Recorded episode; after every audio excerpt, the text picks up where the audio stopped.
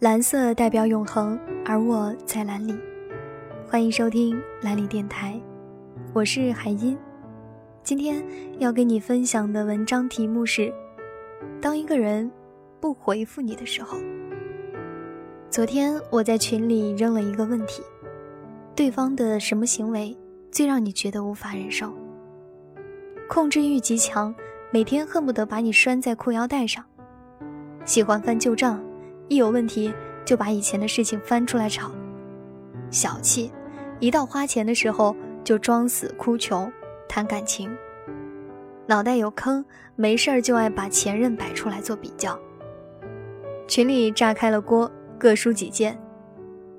大有将讨论变成一场情感批斗会的趋势。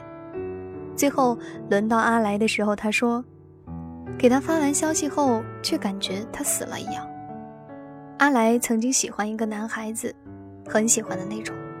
夏天帮他挑 T 恤，冬天为他织毛衣，甚至啊，在他和室友开黑的时候，他都会帮他及时把饭打包送到寝室。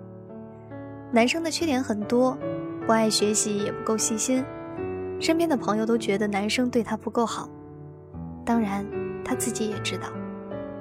不过啊，这些他都能忍，唯一让他无法忍受的便是。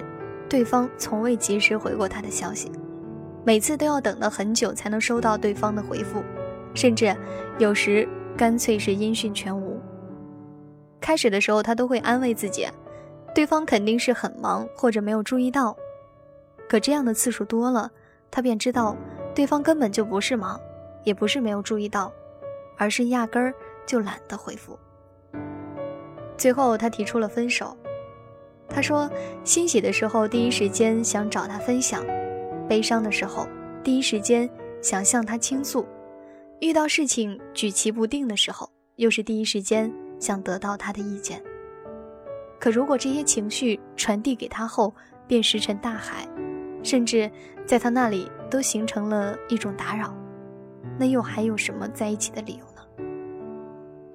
曾经有人用秒回去衡量一个人是否在乎自己，这不但是有些无理取闹，而且极其幼稚。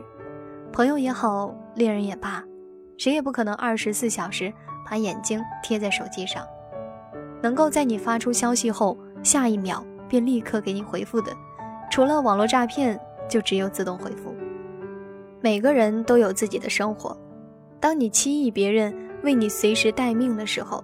其实就是在给自己打上苛刻的标签，但是反过来说，现在大部分人确实又与手机寸步不离。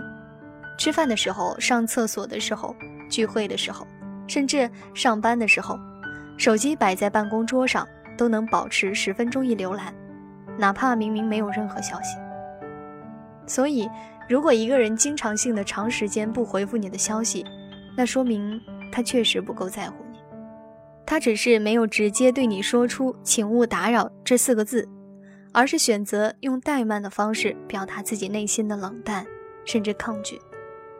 尽管你没有苛求对方一定要秒回，只要他在看到消息后能及时回复，哪怕是一句“等一下，我现在很忙”。曾经有一次，我们下工地现场，地址在偏远的山区。当时与我们一起的还有甲方一个三十几岁的造价员。当我们准备深入水坝内部厂房的时候，他电话响了，但是信号不是很好，每次接通都只听他喂喂几句，便没了下文。折腾几次后，他干脆和我们打声招呼，然后举着手机吭哧吭哧地往堤坝上跑去，剩下大伙儿一脸懵逼地望着他。可等他把电话接通后，第一句话就是。老婆，我很好，只是这边信号不好。所有人都笑了起来。后来挂断电话，他对我们笑笑说：“不回他的话，他会担心的。”一句话让大伙止住了笑声。有时候回复的不一定是很重要的事情，但却是一份安全感，一份牵挂。当一个人将心中的情绪传达给其他人时，就会本能的希望尽快获得对方的反馈。任何情绪都是有时效性的，快乐也好，忧伤也罢，他们都会随着时间的推移而改变。上一秒情绪还围困在胸口里，横冲直撞，下一秒便可能立马潮水般消逝。你上午告诉他你很开心，他下午回复你怎么了？你只能回答没什么，因为确实已经没有了当时的欣喜。你昨天告诉他你很难受，他今天才问你出了什么事儿。你只能告诉他没什么，或许你还难受着，但却已经选择了自我消化。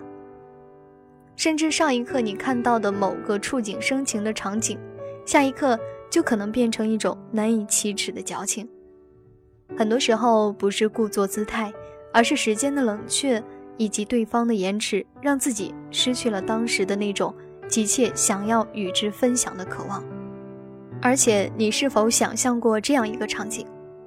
当你发送一条消息，捧着手机，期待着各种可能的回复，他却在点开消息栏后，又立马合上，继续打开和别人聊天的窗口，兴致盎然的聊天打趣。现在，如果你还问我喜欢一个人，但对方每次都是延迟很久才会回复消息，怎么办？尽管你不愿意接受，但我还是要告诉你，别等了。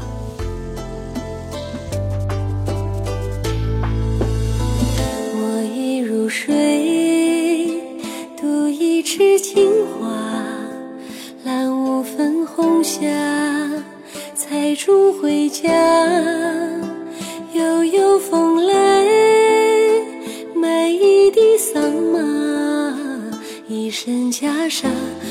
相思放下。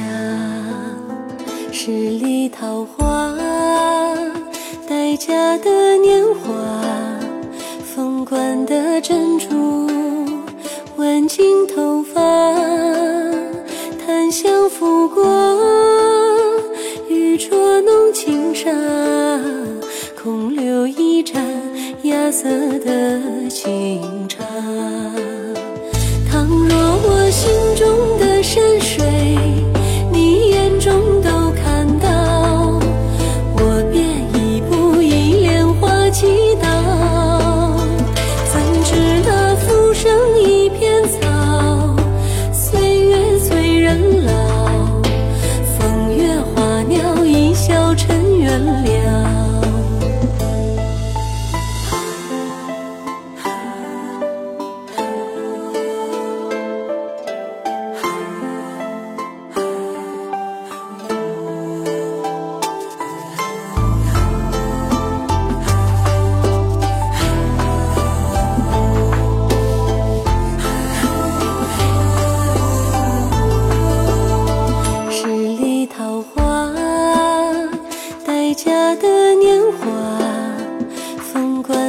珍珠挽进头发檀香拂过玉镯弄轻纱空留一盏芽色的